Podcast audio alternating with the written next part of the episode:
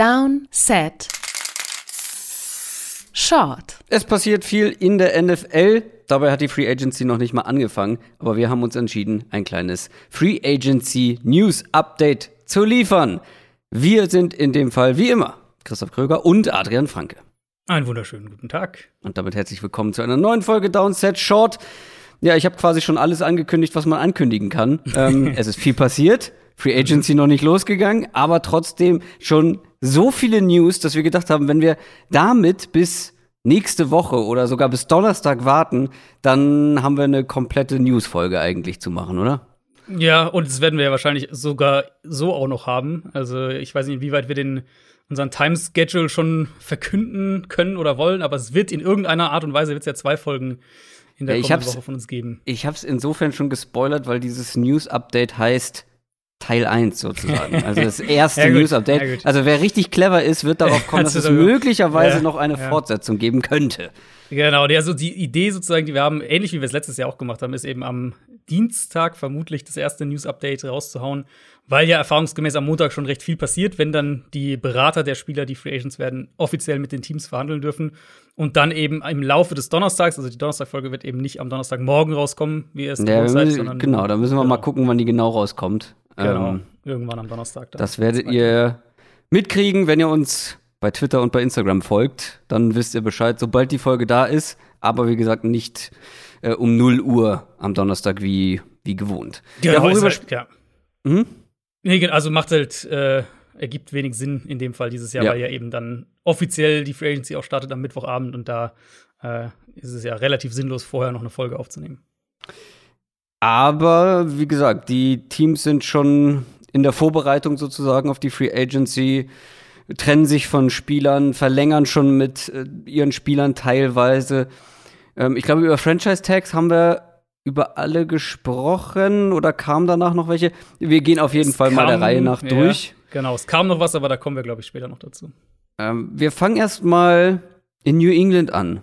Mhm. Bei den Patriots, denn da gab es eine relativ überraschende News. Ähm, wir haben uns ja die ganze Zeit gefragt, was machen die Patriots auf Quarterback? Und sie sind zu einer Lösung gekommen, die, glaube ich, nicht wahnsinnig viele nach diesem Jahr erwartet hätten. Sie verlängern mit Cam Newton. Ja, ähm, genau, sie verlängern mit Cam Newton, der ja Free Agent geworden wäre. Also er hätte ja, sagen wäre ja äh, auf den Markt gekommen. Also, was ich da wirklich teilweise auf Twitter und Social Media generell gelesen habe, war echt Wahnsinn, muss ich schon sagen. So von wegen Patriots sind planlos, wie kann man sich noch mal an Cam Newton binden und so weiter. War ja Katastrophe letztes Jahr. Wir können gleich noch über das Sportliche sprechen, aber der Vertrag, dieser Deal, den sie, auf den sie sich da geeinigt haben, das ist ein absoluter No-Brainer für die Patriots aus meiner Sicht. Wenn wir uns diesen Vertrag mal anschauen, ja, ich weiß, ein Jahr 14 Millionen und sowas ist halt das, was, was dann als erstes rumging. Und das ist halt das, die, die spielerfreundliche Seite, die halt meistens zuerst vom ähm, Spielerberater logischerweise geleakt wird an irgendeinen Insider. Ähm, das ist das mögliche Gesamtvolumen. Aber von was wir tatsächlich sprechen, sind 5 Millionen Dollar Base Value, 3,5 Millionen garantiert. Alles andere läuft über diverse mögliche Boni-Zahlungen. Ähm, damit der Vertrag wirklich auf knapp 14 Millionen Dollar gehen könnte, davon, dafür müssten die Patriots in Super Bowl kommen, Cam müsste All-Pro werden und so weiter. Hm. Also, es alles passiert nur, wenn, wenn Cam wirklich, wirklich, wirklich starke Saison spielt. Hm. Oder andersrum gesagt, wenn, wenn Cam Newton sich alle Boni-Zahlungen verdient, dass er wirklich diese 14 Millionen Dollar kassiert, dann war er wahrscheinlich das Schnäppchen des Jahres, weil dann reden wir irgendwie von einem Top 3 Quarterback in der Saison. Ähm, Im Endeffekt ist es, um es mal ganz klar zu sagen, ein Backup-Quarterback-Vertrag. Mit der Option, Klar, Cam Newton kann auch der Starter sein. Er kann sich ein bisschen mehr Geld dazu verdienen im, im Rahmen dieses Deals. Aber es ist keineswegs irgendwie eine Garantie, dass Cam der Starting Quarterback ist. Dass das jetzt automatisch sozusagen noch mal ein Jahr äh, mit ihm weitermachen. Im Prinzip ist es eine Art Versicherung, wenn man so will. Es ist eine Versicherung. Ähm, es ist ein Deal, der eine Base Value mitbringt und Cam sozusagen gibt dir eine Base Value, eine sportliche. That's it. Also mehr ist es quasi nicht. Und ich meine, ja. Gehst du jetzt davon aus, dass es vielleicht auch für die Patriots insofern ein Backup-Vertrag oder ein Backup-Quarterback-Vertrag ist, insofern, dass sie tatsächlich dann im Draft noch sehr früh ähm, in Richtung Quarterback gehen oder vielleicht sogar in der Free Agency mhm. tatsächlich noch jemand anderes versuchen zu holen? Free Agency glaube ich eher nicht. Mhm. Ich denke aber, und das ist halt die spannende Frage. Ich meine, die Patriots haben seit, ich glaube, seit 2001 oder 2002 oder sowas nicht mehr in der oberen Hälfte gedraftet, also einen Top 16 Pick gehabt, ähm, wenn ich das richtig im Kopf habe. Also wir kennen sozusagen das Patriots Draftverhalten in der Hinsicht auch nicht. Und wir kennen natürlich auch nicht das Patriots Draftverhalten in dem Sinne, wenn sie einen klar deutlichen Quarterback brauchen. Hatten wir letztes Jahr, da haben sie halt später gepickt. Dieses Jahr wären sie ja sozusagen eines dieser typischen Teams, das so knapp außerhalb der Top 10 pickt, einen mhm. Quarterback bräuchte, könnten sich ja hochtraden, irgendwie so in die Top 10, Top 8, die, diese Range in etwa. Ähm, ich denke, im Endeffekt ist der Deal, das, was ich gerade gesagt habe, eine ne Absicherung. Wenn ein Quarterback im Draft in Reichweite kommt, kann ich mir vorstellen, dass sie vielleicht ein paar Spots für ihn hochgehen. Ich denke nicht, dass sie jetzt irgendwie an Position 4 oder 5 traden oder sowas, aber sagen wir mal, ich sage jetzt einfach mal Justin Fields, rutscht ab, ist an 9 noch da, dass sie dann auf 9 hochtraden. So diese Kategorie. Das kann ich mir vorstellen. Wenn es aber so kommen sollte, dass die Quarterbacks alle Top 10 tatsächlich gehen, dass Top 10 fünf Quarterbacks gehen, was ich nicht glaube, aber sagen, sagen wir mal Top 5, äh, Top 10 gehen fünf Quarterbacks. Und die Patriots sind sozusagen dann äh, der, der, der Verlierer in dem Sinne, dass keiner mehr für sie da ist. Dann hätten sie halt eine Absicherung mit Ken mhm. So sehe ich den Deal. Und können wir sportlich drüber diskutieren? Klar, ich glaube, da haben wir ja. letztes Jahr auch viel drüber gesprochen. Er war schlecht.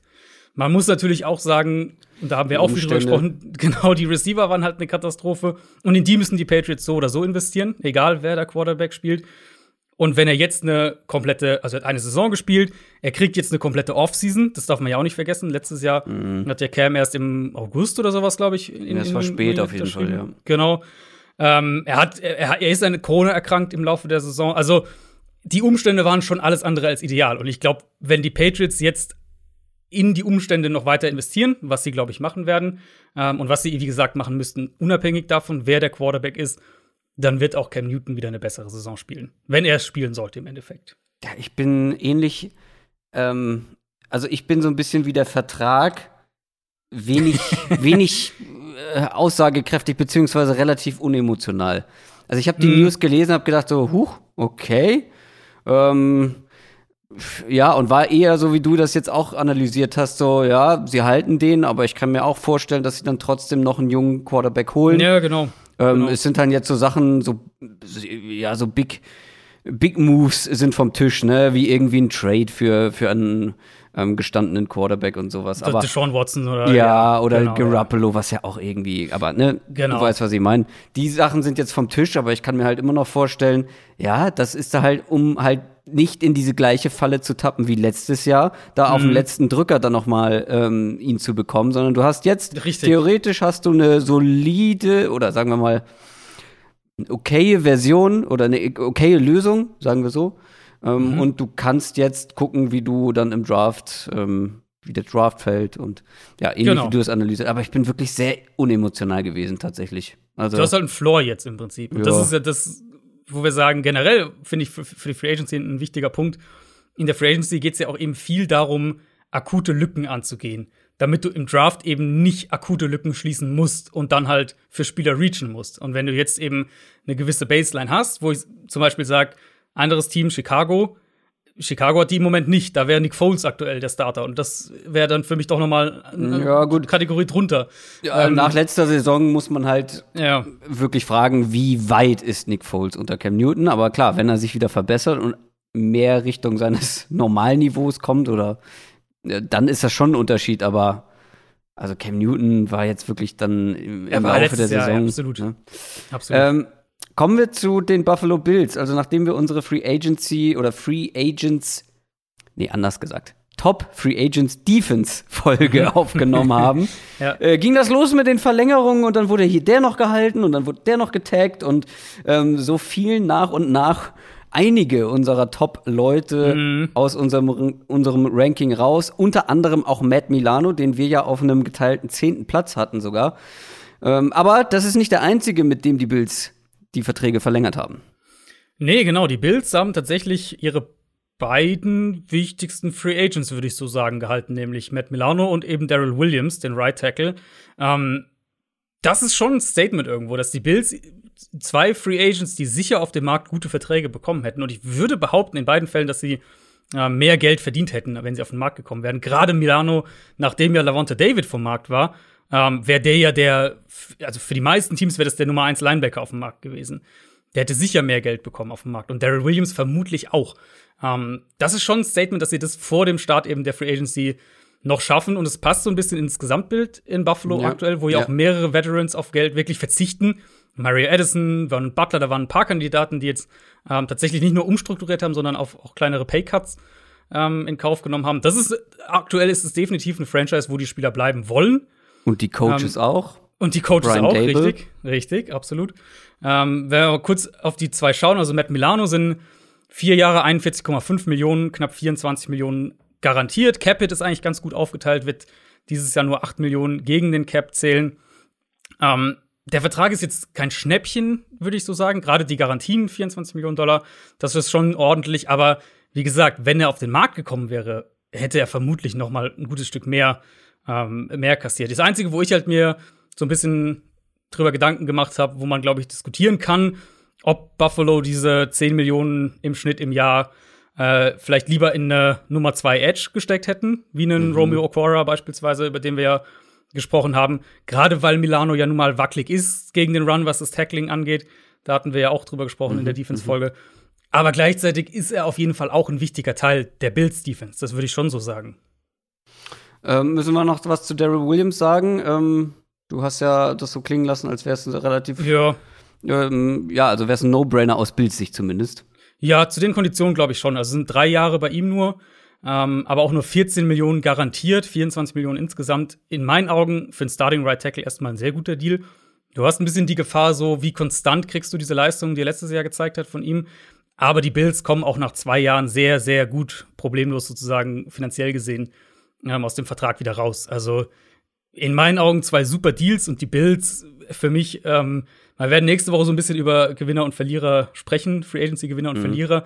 Aber bevor es sozusagen richtig losgeht, die Bills für mich eigentlich schon so ein kleiner ähm, Gewinner mit dem Sternchen hinter, dass man drüber diskutieren könnte, ob die 10 Millionen in einen Linebacker unbedingt so der beste Wert ist, aber ähm, vom Gesamtbild her, das Buffalo aktuell abgibt, ähm, haben die schon, schon einiges richtig gemacht, auch wenn sie natürlich auch ein Team waren, das äh, das Geld schaffen, also oder Platz schaffen musste. Die haben sich ja unter anderem auch von, von John Brown getrennt.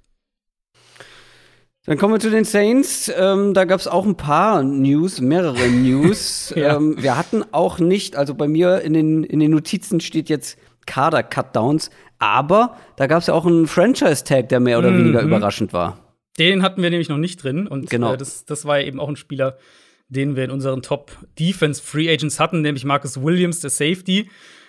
Ja, also ich glaube ich glaub nicht wirklich haben Leute damit gerechnet, dass die Saints noch einen Franchise-Tag unterbringen mit dem Cap-Space, den sie, ähm, den sie kreieren müssen oder den sie freischaufeln müssen, dann bis zum Start des neuen Liga-Jahres. Ich dachte mir, das ist nochmal ein ganz guter Punkt, um so ein bisschen darauf hinzuweisen, wie sie das alles jetzt geschafft haben. Also sie sind ja jetzt kurz davor, sie werden den, werden zeitnah ähm, unter den Cap kommen. Ich vermute, dass es mit Vertragsverlängerungen von von Ryan Ramchick und, und oder äh, Marshall Latimore passiert. Hm, könnte mir vorstellen, dass wir das entweder heute am Sonntag noch sehen oder dann eventuell früh am Montag mal schauen. Ähm, genau, aber wie sie das geschafft haben, sie mussten ja über 60 Millionen Dollar Cap Space mhm. kreieren. Mhm. Es ist natürlich eine Mischung irgendwo aus Umstrukturierung, aus Entlassungen, hatten wir ja auch schon mal drüber gesprochen. Nur um dass ihr mal so ein grobes Gefühl kriegt, habe ich mal so die, die wichtigsten oder die größten Zahlen sozusagen raus, rausgeschrieben. Ähm, wen sie entlassen haben, das ist Malcolm Brown, spart 5 Millionen Dollar. Janoris Jenkins, der Nummer 2 Corner, ähm, spart 7 Millionen. Quan Alexander, 13 Millionen. Emmanuel Sanders, 6,5 Millionen. Sie haben ihren Panther entlassen, Thomas Morstead, 2,5 Millionen. Ähm, sie haben Nick Easton entlassen, das hat 6 Millionen Dollar gegen den Cap gespart. Also, das sind alles Entlassungen gewesen. Und dann haben sie ja auch noch umstrukturiert. Und umstrukturiert heißt ja letztlich einfach nur, die Cap-Hits auf die nächsten ein bis zwei Jahre letztlich geschoben. Das war Michael Thomas, war Malcolm Jenkins, ähm, Andrew Speed, Cam Jordan, Demario Davis, Will Lutz, der Kicker haben sie auch umstrukturiert. Also man sieht schon, wie viel sie da eigentlich machen mussten. Deswegen mm. diese ganze Diskussion hier, ha, Cap ist, Cap ist fake und die Saints schaffen es ja doch wieder. Ja, sie schaffen es, aber äh, sie mussten auch echt viel dafür opfern. Ähm, und sie werden dieses Jahr unter den Cap kommen. Natürlich werden sie das schaffen. Sie werden auch ein bisschen Flexibilität haben, wenn wir zum Beispiel darüber reden, dass sie einen James Winston halten. Ähm, aber dieses Thema, wird sie noch die nächsten zwei Jahre begleiten. Das ist nichts, was mit diesem Jahr jetzt irgendwie abgeschlossen ist, weil sie jetzt unterm Cap sind. Was passiert denn, wenn ein Team nicht unterm Cap ist? Ja, es gibt ähm, verschiedene Strafen, von der die die Liga dann verhängen kann. Also es mhm. gibt logischerweise Geldstrafen. Ähm, ist glaube ich so das äh, das softeste Mittel sozusagen. Dann können Draftpicks gestrichen werden. Und dann können auch tatsächlich Verträge annulliert werden von der Liga, mhm. wenn es äh, ins Extremste geht. Ähm, du hast jetzt gerade sehr viel von Entlassungen gesprochen, die die Saints tätigen mussten. Die Chiefs haben auch welche getätigt, mhm.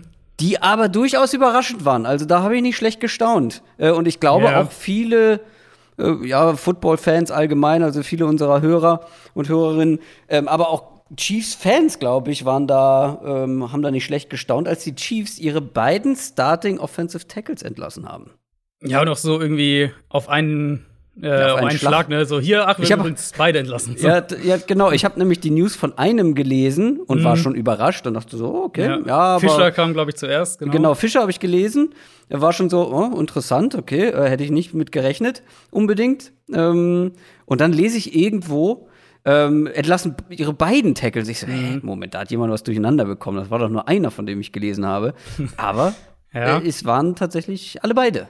Ja, genau. Äh, Mitchell Schwartz, der Right Tackle eben genau. auch. Also erstmal ja, ging mir auch so. Ich habe es nicht erwartet, dass sie beide entlassen. Ich, bei Schwartz hatte ich mir fast eher noch gedacht, weil das waren ja diese, diese Rückenprobleme und mich würde es ehrlicherweise nicht wundern, wenn der seine Karriere beendet. Mhm. Ähm, Fischer hat sich halt die Achillessehne gerissen. Da muss man ehrlicherweise schauen, inwieweit der für die kommende Saison auf 100% kommt oder ob der vielleicht erst so, weiß ich nicht, ab Woche 6, Woche 8 dann wirklich eine Verstärkung ist für ein Team. Aber klar, nach dem, was im Super Bowl passiert ist, war das so irgendwie gegen, jede, gegen jedes ja. Bauchgefühl, ähm, dass sie ihre beiden Tackle entlassen, wo wir gesagt haben, ja gut, die kriegen sie ja aber wieder, insofern äh, jetzt nicht in Panik verfallen. Jetzt genau. kriegen sie sie nicht mehr wieder. Ähm, aber gut, wie gesagt, es gibt deutliche Fragezeichen wegen Verletzungen. Kansas City spart 18 Millionen Dollar gegen den Cap mit den beiden Entlassungen. Und es wird eben, das ist halt auch so eine Erkenntnis, die wir jetzt schon haben am, am Sonntag, wo wir heute aufnehmen, wo wo die Teams schon viel gemacht haben, viel umstrukturiert Spieler entlassen haben. Es wird viele dieser Mid-Tier-Tackles dieses Jahr geben, wo du auch aus Chiefs Sicht dir wahrscheinlich ein, zwei holen kannst für deutlich weniger Geld. Ähm, also wenn man es so ein bisschen überspitzt zusammenfassen will, werden sie im Idealfall wahrscheinlich versuchen, einen gewissen Qualitätsverlust in Kauf zu nehmen auf den Tackle-Positionen, aber das dann eben für viel weniger Geld. Und natürlich, du hast nicht mehr die Fragezeichen wegen der Verletzungen, die im, im, im Hinterkopf mitgehen. Also, ähm, ja, sie werden, denke ich, eines dieser Teams sein, was ein, zwei günstige Veterans holt und dann mhm. garantiert, wenn ihr Mock-Drafts euch anschaut, bis, äh, bis zum Draft, dann äh, wird, wird Kansas City mit dem Pick 31 sehr häufig jetzt einen Tackle bekommen. Ja, ich bin sehr gespannt, ob wir die Chiefs O-Line bezüglich dann zu den Gewinnern oder den Verlierern zählen. Mhm. Ähm, sowohl nach der Free Agency, dann aber vor allem nach der ganzen Offseason. Ähm, weil da ist natürlich jetzt ein besonderes Augenmerk drauf, ne? nach dem Super Bowl, den du angesprochen hast. Und jetzt eben den beiden mhm. Entlassungen. Ja, sie haben noch, das muss man vielleicht noch sagen, sie haben ja noch äh, Lukas Niang, den, äh, den Tackle, den mhm. sie letztes Jahr in der dritten Runde gedraftet haben. Den haben wir ja noch gar nicht gesehen, weil der das äh, Corona-Opt-out gewählt hat. Der hat ja gar nicht gespielt. Stimmt, da war ja was. Apropos Super Bowl.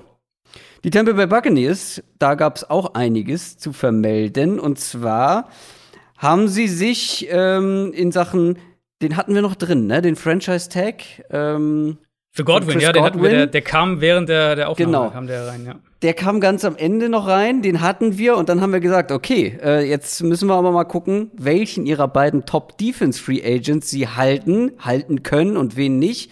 Sie haben sich letztendlich erstmal mit Lavonte David einigen können. Aber nicht nur das, auch bei Tom Brady gab es Neuigkeiten. Genau, Brady, äh, das war auch in der Diskussion schon eine Weile, wird sein Vertrag oder hat seinen Vertrag verlängert. Es ist ein Vierjahresvertrag aus Cap-Sicht, aber das könnt ihr ganz schnell wieder vergessen, ähm, die vier Jahre.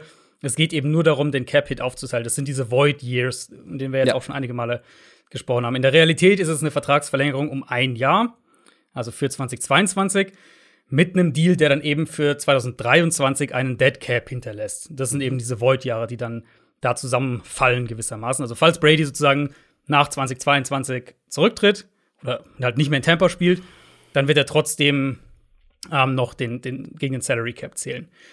Im Kern natürlich ein Move, der Brady erstmal ein Jahr länger hält. Klar, das wäre ja sonst sein letztes Vertragsjahr gewesen, die kommende Saison. Und aber eben auch ein Move, der jetzt Tampa deutlich mehr finanziellen Spielraum dieses Jahr gibt. Weil, was haben sie gemacht? Der Capit von Brady wurde dann im Zuge dieser Vertragsverlängerung für dieses Jahr um fast 19 Millionen Dollar runtergeschraubt. Diese 19 Millionen Dollar wurden eben in Boni umgewandelt, die dann auf diese vermeintliche Vierjahreszeit verteilt werden. Ähm, deswegen der Dead Cap 2023, wenn er dann nicht mehr da wäre. Im Kern ist es nochmal ein Zweijahresvertrag über 50 Millionen Dollar, der Tampa kurzfristig mehr Spielraum gibt und den Capit ähm, in die Zukunft schiebt. Und das ist ja so ein bisschen generell das Thema dieser, ähm, dieser Offseason. Klar, Cap geht runter. Wir haben die neuen TV-Deals am Horizont. Wir wissen, der Cap wird hochgehen. Deswegen ist es diese Verträge mit diesen Void Years, das haben ja auch die Cardinals mit, äh, mit JJ Watt zum Beispiel gemacht. Das ist ein Mittel, was ihr häufig dieses Jahr sehen werdet. Und gerade Tampa Bay ist halt ein super Beispiel dafür, weil das ist eigentlich ein Team. Wenn wir mal so ganz, ganz kurz die Salary Cap Nerd-Brille aufziehen. Ähm, Tampa Bay ist ein Team, das eigentlich diese Verträge so nie gemacht hat, die eigentlich nie Verträge gemacht haben, die ähm, die Dead Cap Hits vor sich schieben, Void Years sowieso überhaupt gar nicht gemacht haben. Ähm, grundsätzlich die Verträge anders strukturiert als viele andere ähm, mhm. Franchises. Immer eher so nach dem Motto, wir zahlen für das eine Jahr, wir zahlen für das nächste Jahr, aber wir zahlen nicht jetzt einen Capit oder wir zahlen nicht jetzt was, um dann den Capit drei Jahre vorauszuschieben oder irgendwie sowas. Dieses Jahr machen sie es eben auch. Sie haben es für Brady gemacht, sie haben es auch für Levante David gemacht, ähm, um den finanziell unterzubekommen. Und es sind, also auf der einen Seite ist es die Cap-Situation, aber Tampa ist natürlich auch jetzt im Titelfenster, klar. Genau, und ähm, da möchte ich kurz eine Nachfrage stellen. Du hast gerade gesagt, Tom Brady, zwei, Milio äh, zwei Jahre 50 Millionen. Würde bedeuten 25 Millionen pro Jahr. Das mhm. ist, klar, Tom Brady ist ähm, aus Quarterback oder aus Footballspielersicht relativ alt, aber er hat auch gerade sein Team zum Super Bowl-Sieg geführt. Man könnte ja natürlich eigentlich jetzt erwarten, dass der sich das natürlich auch fürstlich honorieren lässt und in eine andere, in eine andere Preiskategorie mal geht. Ist das wieder ein Beweis dafür, dass Tom Brady ähm, ja, den, das ein oder andere Millionchen ähm, spart sozusagen oder, oder nicht verlangt, damit das Team um ihn herum besser ist? So würde ich, ich meine, in dem Fall, glaube ich, nicht sagen weil eben du hast das Alter angesprochen. Also wir reden halt davon, Aber dass er jetzt noch mal 25 Millionen Dollar für seine Saison zugesichert bekommen hat, wenn er 45 ist. Und ja, okay, also okay. Also vielleicht, ja, Aber also klar, wenn er dann immer noch auf dem Level spielt, dann ist es ein günstiger Deal.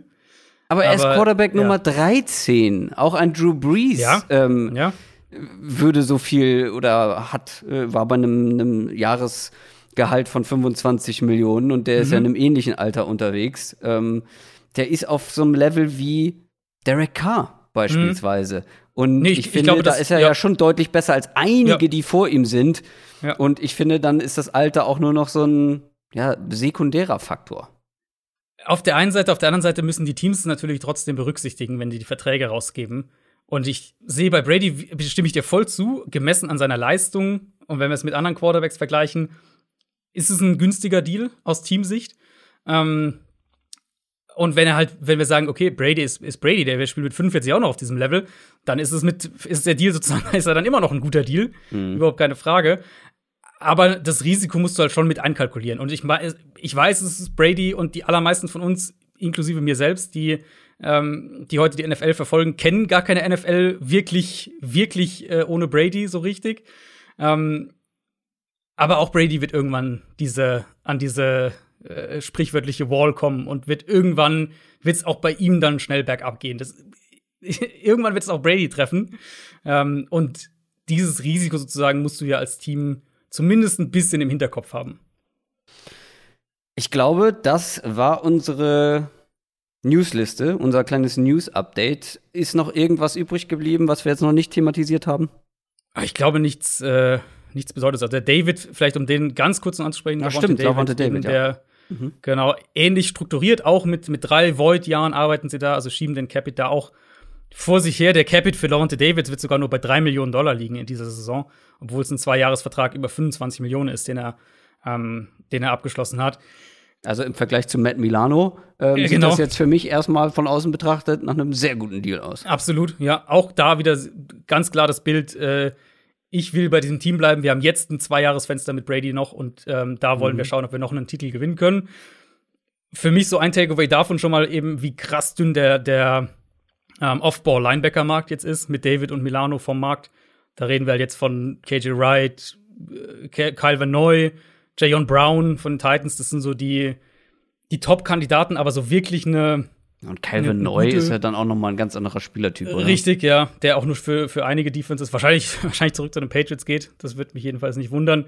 Ähm, aber ja, da, da ist schon nicht mehr so wahnsinnig viel Qualität. Mhm. Und dann auf der anderen Seite natürlich, was man echt sagen muss, ähm, ähm, ist die Wide Receiver Qualität. Wir hatten, ich weiß gar nicht, hatten wir das letzte Woche noch angesprochen, dass äh, dass Golladay nicht den Tag bekommt. Ich glaube, das kam auch während der. Mm, das kam, glaube ich, danach, ja. Oder kam danach, genau. Also Kenny Golladay eben wird ja nun mal nicht den Franchise-Tag bekommen, was ich ehrlich gesagt nicht ganz verstehe. Weil selbst Alvin wenn Robinson hat ihn dann noch bekommen. Genau, glaube, das war auch noch nicht mit drin. Richtig, ja. Ähm, bei Golladay hätte ich mir halt gedacht, selbst wenn sie ihn Tag und traden, würden sie mehr kriegen als den Compensatory Pick dann. Um, ähm, aber der wird auf den Markt kommen. Will Fuller hat den Tag nicht bekommen. Juju hat den nicht bekommen. Corey Davis hat den nicht bekommen. Um, ähm, also da ist schon echt viel Qualität ja. auf Wide Receiver, die da jetzt auf den Markt kommt. Darüber sprechen wir dann in, unserer, in unserem Free Agency News Update Teil 2.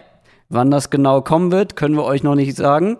Vermutlich am Dienstag. Wann mhm. genau am Dienstag, das werdet ihr erfahren, wenn ihr uns auf Twitter und auf Instagram folgt. Da halten wir euch auf dem Laufenden. Aber das soll es fürs Erste gewesen sein. Ich wünsche euch noch ein schönes Restwochenende, ein Restsonntag sozusagen eine schöne Woche und wir hören uns ja dann auch schon bald wieder. Macht's gut. Ciao. Ciao, ciao.